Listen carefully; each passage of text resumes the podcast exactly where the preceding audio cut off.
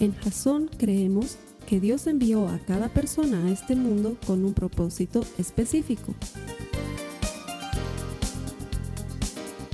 Nuestra misión es ayudarte a que tengas una relación personal con Jesús y a través de ella encuentres ese propósito para tu vida.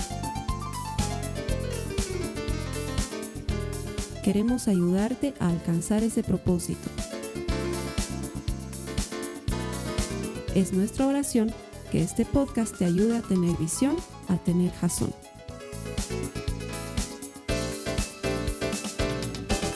Buenas noches y bienvenidos a Jazón. Les damos muchas gracias a todas las personas que están conectadas a través del Internet. Semanalmente más de 400, 500, 600 personas se conectan a nuestro portal web y lo hacen para pasar un tiempo con la palabra de Dios y para tener compañerismo con otros hermanos que se conectan. Y esa es la idea de hacer iglesia. Jamás hubiéramos imaginado ni nuestros sueños más locos estar llegando a tantos lugares de Latinoamérica y el mundo literalmente con la palabra de Dios, ayudando a otras personas a desarrollar una relación personal con Jesús bajo nuestro entendido, bajo nuestro propósito real. Creemos que todo el que encuentra a Dios encuentra vida y estamos seguros que tú puedes encontrar vida por medio de la eterna palabra de Dios. Gracias por conectarte y bienvenido a nuestros servicios semanales. Y a ustedes hermanos que vienen los domingos, quiero agradecerles por su corazón, por acercarse a Dios. Cada vez que tú eliges acercarte a Jesucristo, te haces acreedor a su promesa eterna. Él es galardonador de los que le buscan. Y ese eres tú. Si no, no estarías aquí el domingo. Estás buscando a Dios y por eso has decidido apartarle un tiempo en tu semana y congregarte con otros hermanos. Y la Biblia nos enseña que eso es sano y bueno. Y estoy seguro que no solamente por medio de su palabra hoy Dios te va a bendecir, pero que además esta bendición se va a extender al resto de tu semana. Así que gracias por venir. Bienvenido y que el Señor te bendiga. Estamos en medio de una serie que se llama Brillar. Brillar.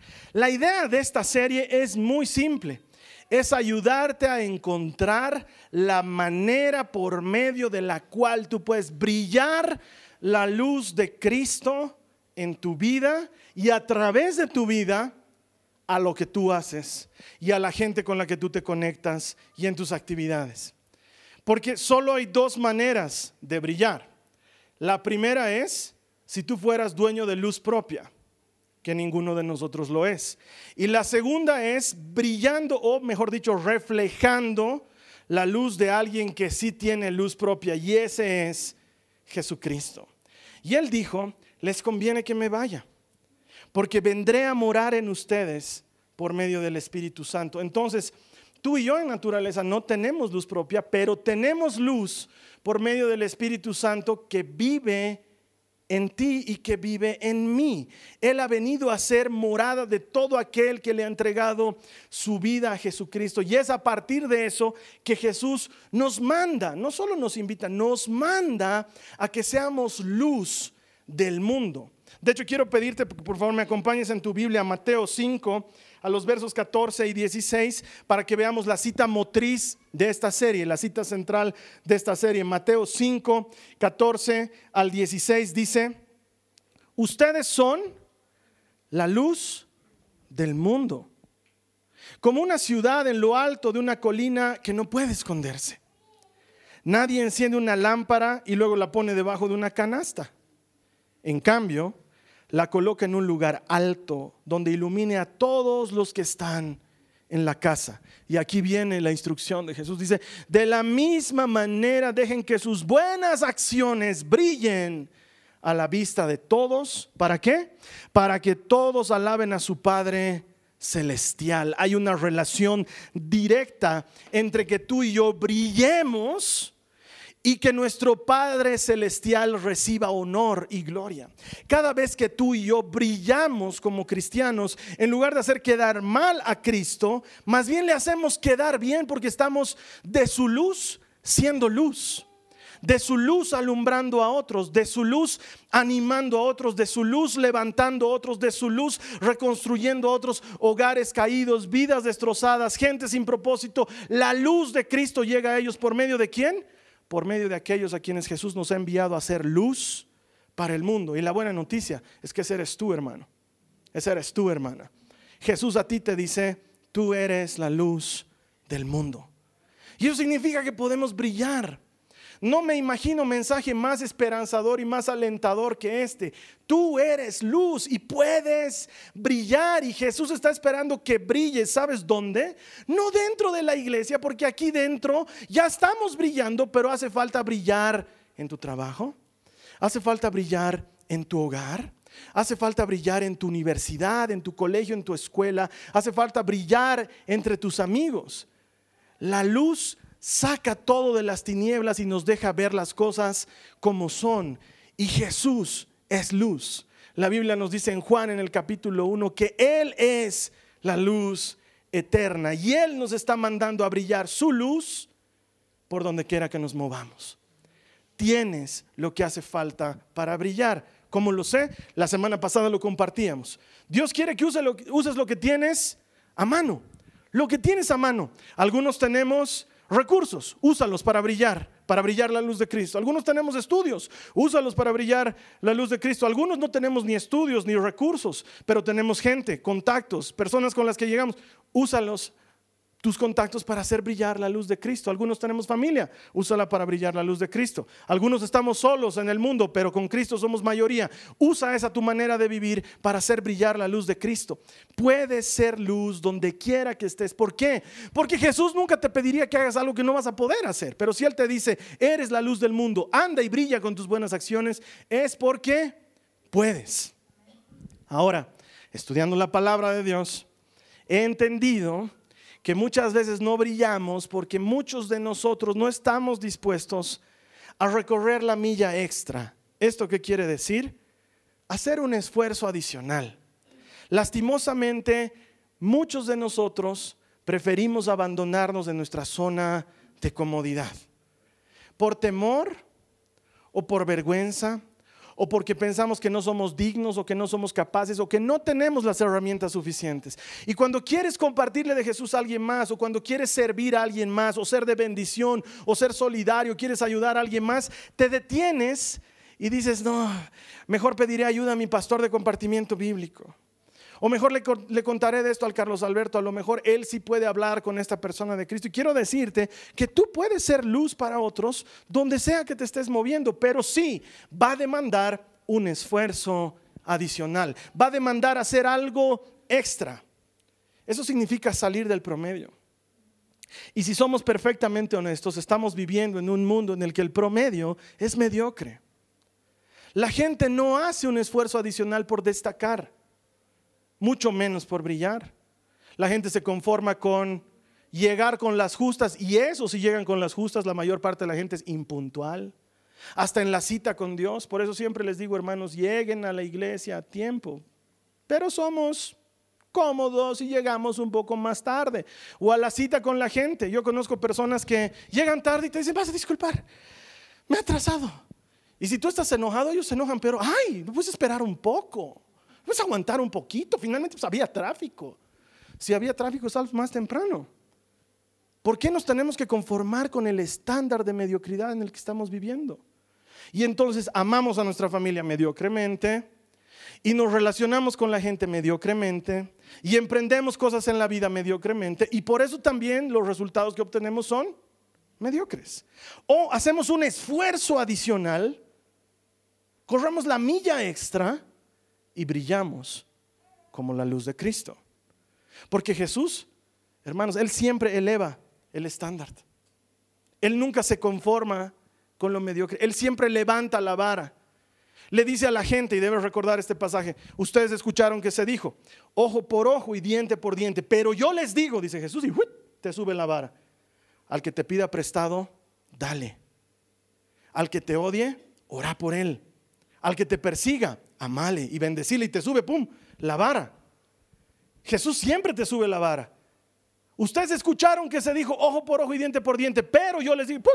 te sube la la vara y te dice, al que te pida la capa, dale también el manto. Al que te pida que le lleves la carga una milla, llévasela dos millas.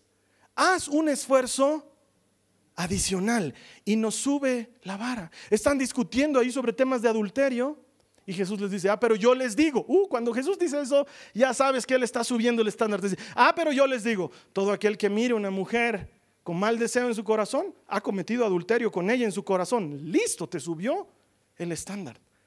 Y no es desde Jesucristo. Dios siempre te pide que hagas un poco más de lo que estás haciendo. ¿Por qué? Porque en el llenar la tinaja, Él la transforma en vino. Si me entiendes de lo que estoy hablando.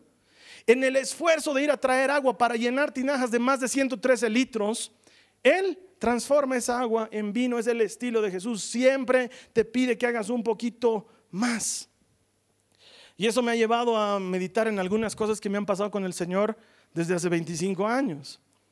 Y me he encontrado con que cada vez que el Señor me estaba pidiendo un desafío y yo me estaba gallineando, si me entiendes a lo que me refiero, el Señor me hablaba por medio de la cita que te quiero compartir ahora. Cada vez que el Señor me encargaba algo, yo estaba haciendo como el chapulín colorado, no, sí, sí lo hago. Y el Señor me decía, ya puedes, Carlos Álvarez. No, sí lo hago. Pero ya me hablaba con esta cita. Acompáñame a Josué en el capítulo 1, los versos 7 al 9. Josué 1, 7 al 9. Dice la Biblia. Sé fuerte y muy valiente. Ayúdame a leer eso, por favor. Sé fuerte y muy valiente. Y sigue diciendo, ten cuidado de obedecer todas las instrucciones que Moisés te dio no te desvíes de ellas ni a la derecha ni a la izquierda. Entonces te irá bien en todo lo que hagas. Estudia constantemente este libro de instrucciones, es decir, la Biblia. Medita en él de día y de noche para asegurarte de obedecer todo lo que allí está escrito. Solo entonces prosperarás y te irá bien en todo lo que hagas. Y mira lo que termina diciendo. Mi mandato es este, ayúdame a leerlo. Sé fuerte y valiente. No tengas miedo ni te desanimes, porque el Señor tu Dios está contigo donde quiera que vayas. Entonces, cada vez que, que, yo estaba enfrentando alguna de esas cosas en mi vida que sabía que demandaban esfuerzo, el Señor me decía, Carlos Alberto, sé fuerte y sé valiente. Y tengo que serte sincero mis rodillas empezaban a temblar. Y te voy a decir por qué. Porque nadie te dice sé valiente si lo que se viene es fácil. Nadie te dice sé fuerte y sé valiente si lo que se viene es pichanga.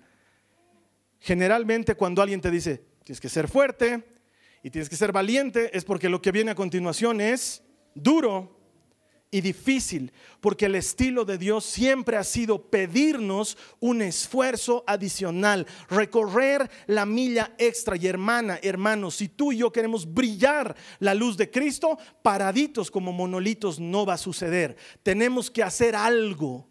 Tenemos que exceder nuestro límite y salir de donde estamos y hacer que la luz de Cristo brille por medio nuestro.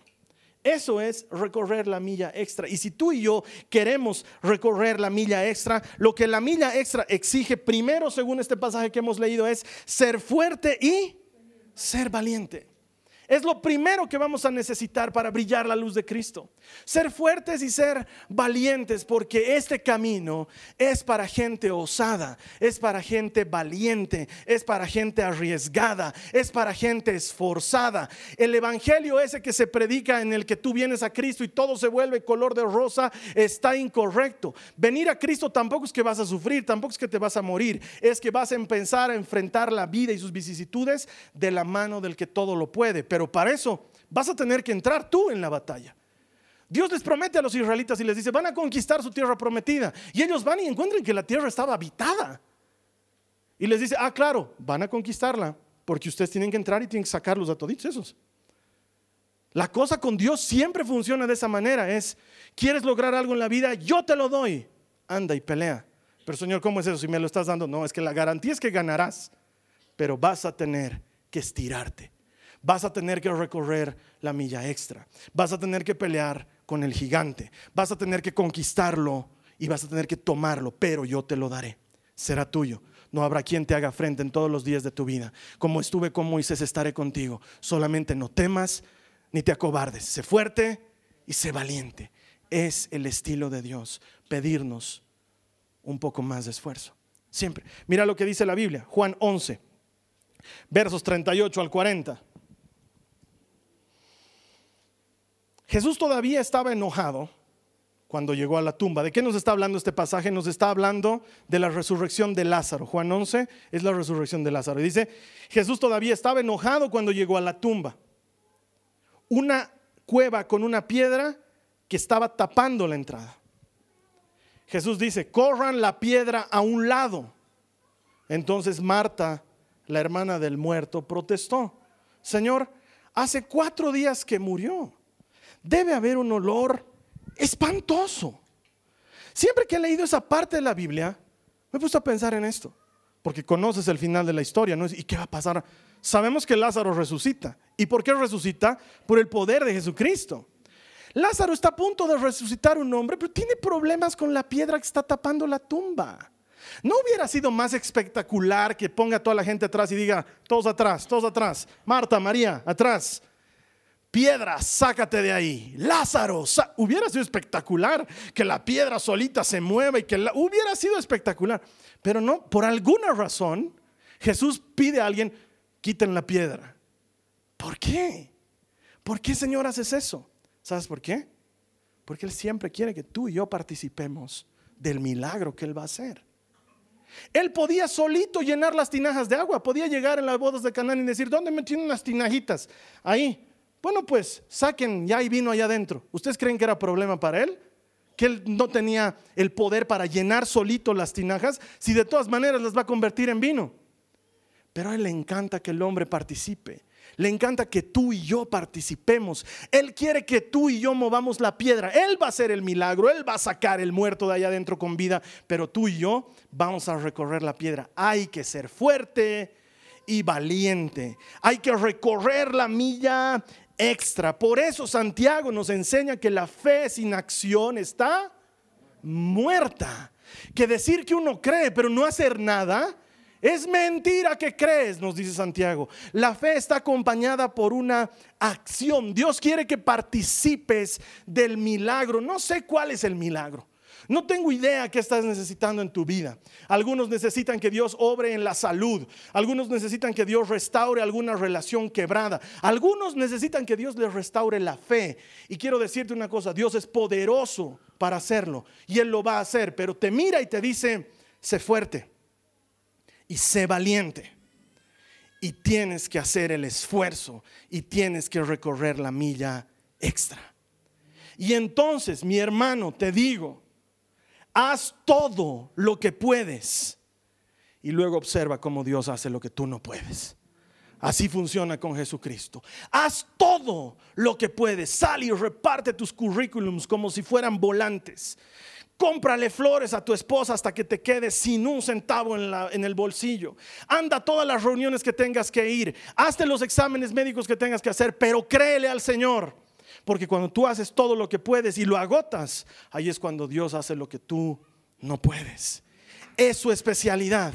Él es un Dios que obra en medio de aquellos que corren un poco más allá. Hay que recorrer la milla extra. Pero lo que pasa es que queremos que el Señor nos use sin hacer nada. Queremos que Dios nos sane sin poner nuestra fe en juego. El otro día lo escuchaba a Gebel, que es uno de mis predicadores favoritos, y él decía, cuando vas a orar por un enfermo, el enfermo tiene que tener fe. Hay gente que dice que no, no tiene que tener fe, que tú nomás tienes que tener fe. El enfermo tiene que tener fe, decía él, y claro, es verdad. Toda la vida Jesús les decía a los que habían sido sanados por tu fe, ha sido sanado. Y cuando el enfermo no estaba ahí, estaba el centurión, por la fe del centurión el enfermo fue sanado. Alguien tiene que tener fe, alguien tiene que ir a buscar al maestro, alguien tiene que recorrer la milla extra. La hija de Jairo se había muerto y aún así Jairo estaba con Jesús. No dijo, bueno, ya se murió, Señor, ya en vano, ya no vayas a mi casa. No. Y Jesús todavía le dijo, no tengas miedo, ten fe, cree solamente. Hay que recorrer la milla extra. Para Dios nada está perdido. Para Dios nada está perdido. No es como que Él dice, si has llegado un poco tarde a la repartición de milagros, hijo. Contigo ya no hay mucho que hacer. Tu marido ya fue ya. No, mm, con, con Dios no funciona de esa manera, sino que Dios opera en la vida de aquel que cree y como fruto de que cree, actúa como que cree. Porque es muy fácil decir yo creo, pero es muy distinto vivir como alguien que cree es muy distinto hacerle caso al Señor, creerle que Él está operando. ¿Sabes qué? Si Él ya te ha sanado, viví como sano. Si Él ya te ha perdonado, viví como perdonado. Si Él ya te ha hecho libre, viví como libre. Algunos de nosotros seguimos autoflagelándonos por los errores y los pecados que hemos cometido en el pasado. Y Jesús dice, entonces, ¿para qué? O sea, era que no me sacrifique por ti. Era que me sacrifique solo por ellos, ya que tú te vas a estar matando solito. Sé libre. Cree que la salvación ha sido efectiva y viví como salvo. Y deja que el Espíritu opere por medio de ti y que brille. Y que su luz brille. Primero, sé fuerte y sé valiente. Segundo, dice la Biblia y lo hemos leído, no temas ni te des por vencido. No temas ni te des por vencido. Muchos de nosotros, ahí es donde nos trancamos. En que sí, somos fuertes y somos valientes, pero con el tiempo levantamos las manos. Nos rendimos en el proceso. Nos cansamos. Nos agotamos. O de orar, o de creer, o de asistir a la iglesia, o de tener comunión con los hermanos, o de tratar de hacer funcionar ese negocio, o de tratar de sacar adelante ese matrimonio, o de educar a los hijos. Llega un rato que muchos nos damos por vencidos y levantamos las manos. Y Dios, Él necesita que no temas ni te des por vencido. Mira lo que dice Isaías 40, los versos 28 al 31. Dice el Señor, ¿Acaso nunca han oído? ¿Nunca han entendido? El Señor es Dios eterno, el creador de toda la tierra. Él nunca se debilita ni se cansa. Nadie puede medir la profundidad de su entendimiento. Él da poder a los indefensos y fortaleza a los débiles. Hasta los jóvenes se debilitan y se cansan. Y los hombres jóvenes caen exhaustos. En cambio, los que confían en el Señor encontrarán nuevas fuerzas, volarán alto como las águilas, correrán y no se cansarán, caminarán y no se desmayarán. Estas semanas estaba feliz porque he encontrado en Spotify unas canciones de cuando yo conocí al Señor que era muy jovencito, antiguas estaba feliz, le estaba haciendo escuchar a la Carly. Y hay una de esas que la escucho y hasta ganas de llorar me da cada vez que la escucho. Es antigua como la vida misma. Pero trata de esto. La canción dice, si no hubiera sido por el Señor, ya mi alma se hubiera perdido. Es Él el que te da fuerzas. Es Él el que te vivifica. En vano buscamos fortalecernos en otro lado. Es Cristo el que te da fuerzas. Por eso te dice, no temas ni te des por vencido, porque la tentación más peligrosa para el ser humano no es la lujuria. La tentación más peligrosa para el ser humano no es el dinero. La tentación más peligrosa para el ser humano es darse por vencido. Cada vez que tú y yo levantamos las manos, le abrimos campo al enemigo para que tome un lugar más en nuestras vidas. Darnos por vencidos es entregarle nuestro territorio a aquel que lo quiere tomar. Es la tentación más peligrosa que el hombre puede enfrentar. Y por eso Dios con anticipación te dice, puedes brillar, quiero que brilles, vas a brillar, pero no temas ni te des por vencido. Algunos de nosotros nos damos por vencidos, hermanos, porque hemos empezado a brillar la luz de Cristo, pero en una de esas hemos pecado, hemos fallado. Y luego decimos, no, eso de brillar no es para mí. Eso de ser cristiano no es para mí, Señor, te he fallado. Y nos damos por vencidos. Y es cuando más necesitamos a Cristo, cuando más necesitamos que Él nos restaure y nos levante. No te des por vencido. No te des por vencido en la educación de tus hijos. No están perdidos. No te des por vencido en aquellas cosas en las que te has metido. Así estén saliendo mal. Sé fuerte, sé valiente. No tengas miedo y no te des por vencido. Y el Señor va a hacer lo que tú no puedes hacer. Él da fuerza a los cansados. Él multiplica las fuerzas de los que no tienen ninguna fuerza. Si hasta los los changuitos se cansan, dice la Biblia, pero los que esperan en el Señor, ahí hay un pero bien grande. Los que esperan en el Señor, ahí la cosa cambia. Si tú esperas en el Señor, tendrás nuevas fuerzas y levantarás alas como de águila y volarás y caminarás y no te cansarás. El Señor estará ahí contigo. Puedes brillar la luz de Cristo. Él hace eso por los suyos. Lo que pasa es que todos sentimos la tentación de darnos por vencidos. Te he contado un par de veces. Estábamos inaugurando el, primer año de Jasón, como si él... eh, ah, Estábamos celebrando un año de existencia de Jasón. Este salón era la mitad de su tamaño y las sillas eran mucho menos cómodas de los que son ahora, porque son sillas cómodas, ¿verdad, hermano? Amén. Eran unas sillas más modestas, pero era lo que teníamos y lo íbamos a usar y estábamos felices. En mitad del salón y con sillas un poquito más incómodas, oramos y bendijimos al Señor por habernos dado un mejor lugar para reunirnos. Y salimos de la reunión alegres y felices y a la media hora se cayó el cielo como nunca antes se había caído. Yo estaba terminando de almorzar con mi esposa y mis dos hijitas, una de ellas de un mes de recién nacida. Y entra la llamada y era una hermana que me decía, Carlos Alberto Jasón se ha inundado. Entonces, con el asado en la boca, me vine corriendo a la iglesia con mi esposa. Cuando entré, era verdad. Todos los instrumentos estaban debajo del agua. El agua me llegaba por encima de las rodillas. Cuando salí, la miré a mi esposa y le dije, lo hemos perdido todo. Y ella me dijo, llama, pedí ayuda, que los hermanos vengan a ayudarnos, algo vamos a poder hacer.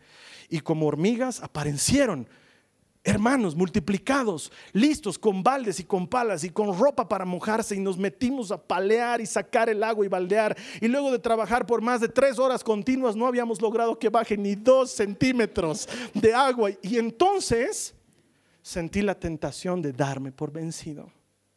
Y mientras los hermanos seguían sacándose la mugre literalmente, yo me salí al jardín a llorar. Y mientras lloraba le dije al Señor, ¿qué quieres de mí? No te entiendo, no entiendo tu sentido del humor, no entiendo por qué me haces esto. Tú me has dicho que teníamos que reunirnos en ese lugar y ahora me lo inundas. No entiendo tu sentido del humor. Señor, ponte otro porque yo creo que no estoy listo para este desafío. Entonces no te puedo decir que el cielo se abrió y escuché una voz tremenda que me habló, Carlos Alberto.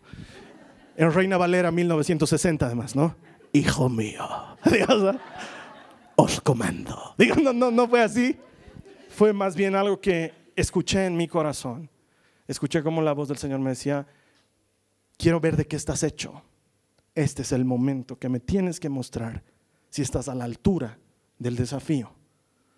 Entonces volví a entrar donde los hermanos estaban y algunos de ellos están aquí, no me dejan mentir. Seguíamos con el agua por encima de las rodillas y les dije, dejen de baldear, vamos a hacer lo único que no hemos hecho y que es lo primero que deberían hacer los, los cristianos, orar.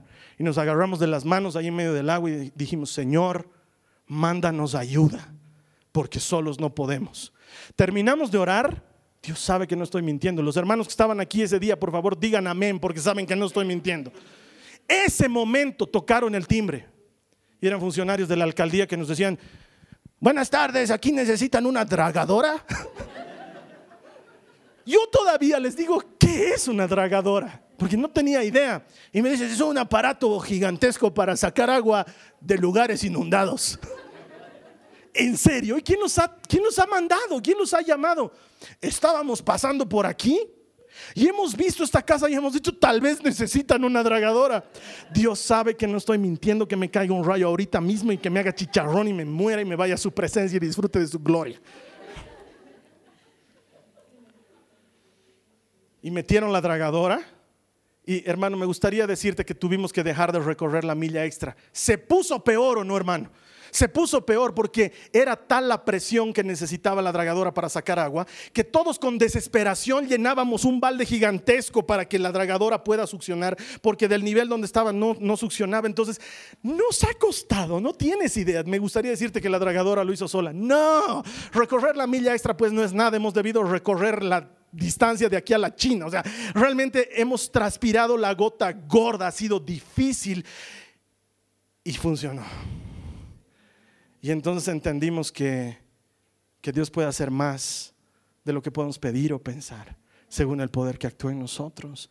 Pero alguien tiene que estar dispuesto a decir, ok, no voy a temer ni me voy a dar por vencido, sino que voy a hacer lo que me estás mandando a hacer. Y quizás este es el mensaje por medio del cual Dios está diciendo, no tires la toalla, no te rindas ahora, un round más, un poquito más, aguanta un poquito, ya estás por salir, no te des por vencido, yo estoy contigo. Algunos están tentados de dejar sus estudios y dicen, ah, ya, ya, esto no es para mí, lo dejaré. Algunos están tentados para abandonar su matrimonio y dicen, no, esto no funciona, este tipo nunca va a cambiar. Hay personas que dicen, ya, mi hijo ya se ha perdido, ya se ha perdido, ya es un hijo de la vida. Algunos están tentados de dejar de orar por algo.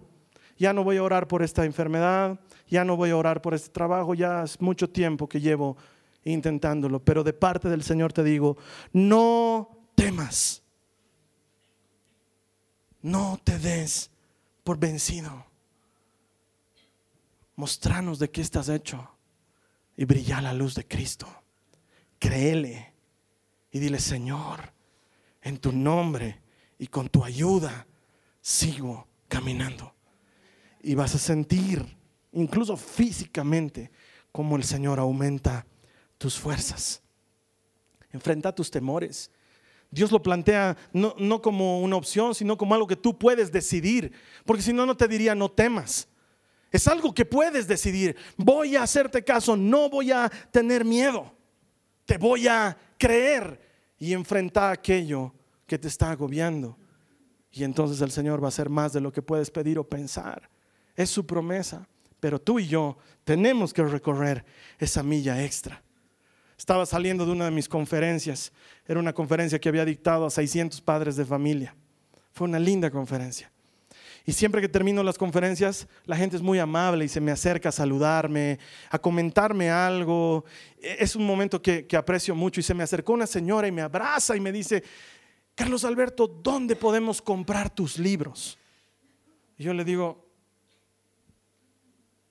los libros de mi casa no están en venta, señora. No, no, no, no, no. Los libros que tú has escrito. Y yo le digo, yo no he escrito ningún libro. No todavía. Tengo un par de libros ahí, bien en carpeta y están. Pero le soy sincero, señora, le digo, ¿saben qué? Siempre que estoy comenzando a darle rienda suelta a esto de los libros, luego me pongo a pensar y digo, ¿quién va a querer comprar mis libros? ¿Y quién va a querer leerlos? Y ella me mira con sus brazos cruzados y me dice, ahora sí estoy enojada. Me has decepcionado. Y yo le digo, ¿qué pasó? Tú acabas de enseñarnos, tú acabas de enseñarnos que no hay que darse por vencidos. Y tú acabas de decirnos que en lugar de pensar, ¿y si me va mal? Pensaremos, ¿y si me va bien? Y eres el primero en pensar que te va a ir mal. Y le dije, señora, por favor, lo único que le voy a pedir es que no lo hable en voz tan alta. que los demás no escuchen. Tenía toda la razón del mundo. Muchos de nosotros estamos a punto de darnos por vencido o estamos metidos en el temor porque decimos, ¿y si me va mal? ¿Y si no funciona?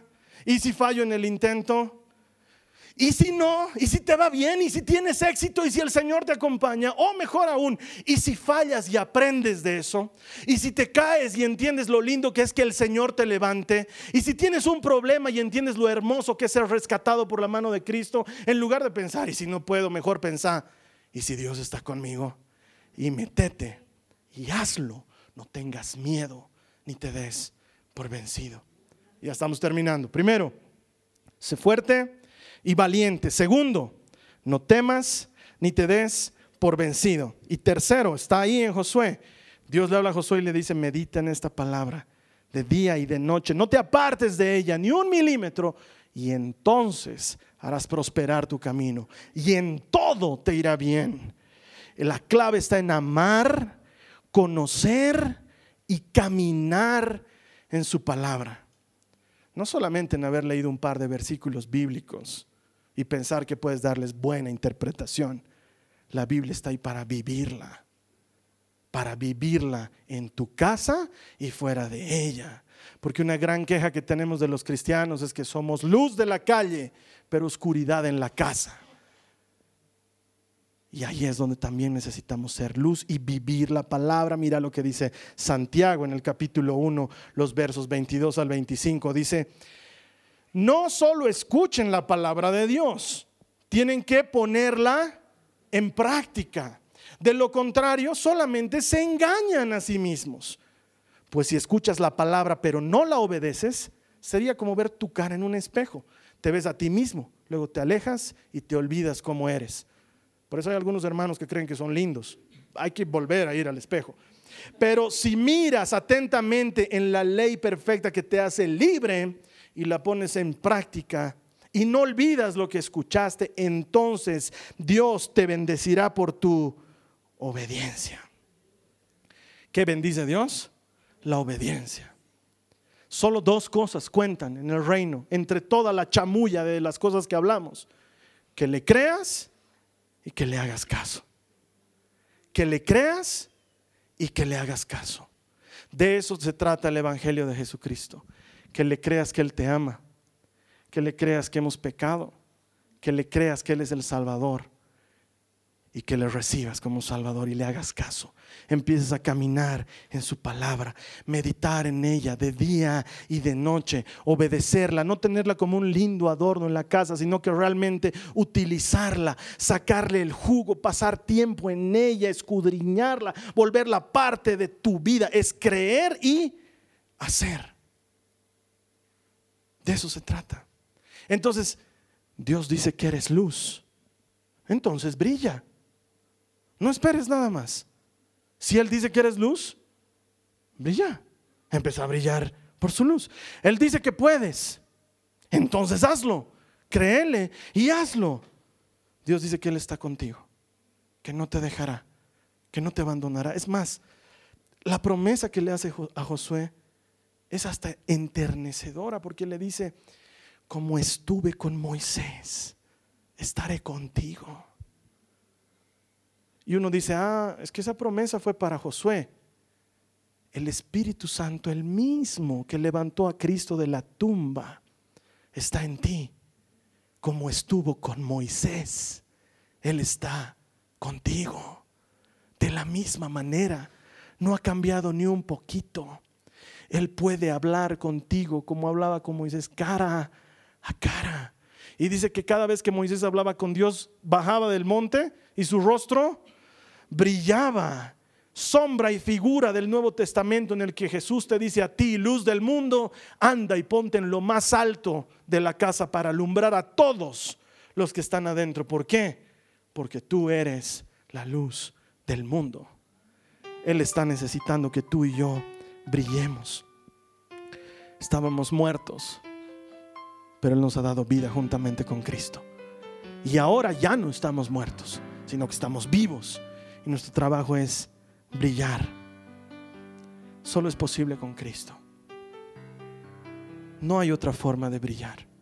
Sin Cristo somos nada. Él lo dice en la parábola de la vid y los sarmientos. Apartados de mí, nada pueden hacer. Pero si permanecen en mí, darán mucho fruto. Estamos llamados a recorrer esa milla extra. Estamos llamados a brillar la luz de Cristo. Y la buena noticia es que puedes. ¿Sabes por qué? Porque tienes el Espíritu Santo dentro tuyo. Tienes el Espíritu Santo dentro tuyo. El siguiente trabajo es empezar a caminar con esfuerzo y con valor, sin temor, sin darse por vencido. ¿Por qué? Porque el Señor tu Dios está contigo. Es la mejor promesa que le puedes dar a alguien. A todo le puedo hacer frente, decía Pablo, porque Cristo me da fuerzas. A todo puedo hacerle frente. Entonces, ¿qué, qué vamos a hacer, hermano? Hermano, tal vez tú y yo hemos estado sintiendo la tentación de movernos entre los mediocres y de ser un mediocre más. Y vivir una vida mediocre y tener una familia mediocre y morir mediocres. Quizás este es el momento de decirle, Señor, quiero rehacerme y quiero abrazarme de ti. Tal vez hemos sentido la tentación de darnos por vencido. Quizás aquí haya más de uno que ya hasta se haya dado por vencido y haya dejado hace tiempo algo. Pero este es el momento de retomar. ¿Por qué? Porque puedes. Porque hasta los jóvenes se cansan, pero los que esperan en el Señor tienen nuevas fuerzas. Entonces este es el momento para ponernos a cuentas con Dios y retomar aquello en lo que nos habíamos dado por vencidos. Y es el momento para decirle al Señor, estoy listo para creerte y hacer como tú me dices. Si ese es tu deseo, yo te voy a invitar a que ores conmigo. Vamos a cerrar nuestros ojos. y nos vamos a poner a cuentas con el Señor. Ahí tú donde estás conectado, te invito, deja todo lo que puedas estar haciendo. Cierra tus ojos y habla con Dios. Mira que no es el video, no es la computadora, es la presencia de Dios que te está tocando en este momento. Cierra tus ojos. Ora conmigo. Dile al Señor, Señor Jesús, reconozco que te he fallado y que he pecado. Y te pido perdón por todas esas veces que he sido un mediocre más entre los mediocres. Y en lugar de brillar, me he opacado. Pero ahora me pongo a cuentas y te pido perdón para que me restaures y enciendas de nuevo el fuego de tu espíritu en mi corazón. Señor, me comprometo contigo a no darme por vencido Dile al Señor a no darme por vencido, a no abandonar, a no tirar la toalla, a no rendirme en estas cosas que me has mostrado hoy. Y tú sabes cuáles son esas cosas, hermano. Dile al Señor, no me voy a dar por vencido en esto. No lo voy a hacer, sino que voy a dar la milla extra. Voy a recorrer el camino extra. Dile, no dejes de orar. Voy a caminar ese tramo extra que me pides escojo creerte. Y como te creo, voy a hacer lo que tú me dices. Dile al Señor, voy a hacer como tú me mandas. Voy a obedecerte. Voy a creerte y lo voy a hacer.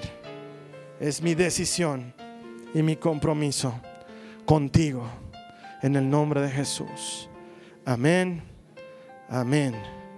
Si has hecho esta oración, hay promesas espectaculares que se van a cumplir en tu vida por medio de la obediencia.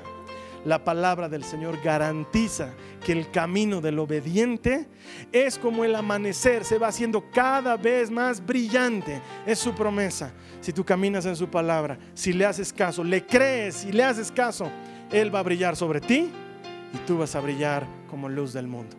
Te voy a seguir esperando aquí la siguiente semana. Vamos a compartir otro poderoso mensaje de la palabra de Dios dentro de esta serie Brillar, cuya única intención es ayudarte a brillar ahí donde tú te mueves. En tanto tú y yo nos volvamos a encontrar, que esta semana sea una semana de bendición y celebramos que todo el que encuentra a Dios encuentra vida. Nos vemos aquí la siguiente semana. Esta ha sido una producción de Jason Cristianos con propósito. Para mayor información sobre nuestra iglesia o sobre el propósito de Dios para tu vida, visita nuestro sitio web www.jason.info. Allí encontrarás muchos recursos para animarte en tu relación con Dios, enseñanzas, nuestro blog, prédicas y mucho más. Te lo deletreamos www.jazon.info también puedes visitarnos en nuestro sitio en Facebook www.facebook.com barra Que Dios te bendiga abundantemente. Muchas gracias.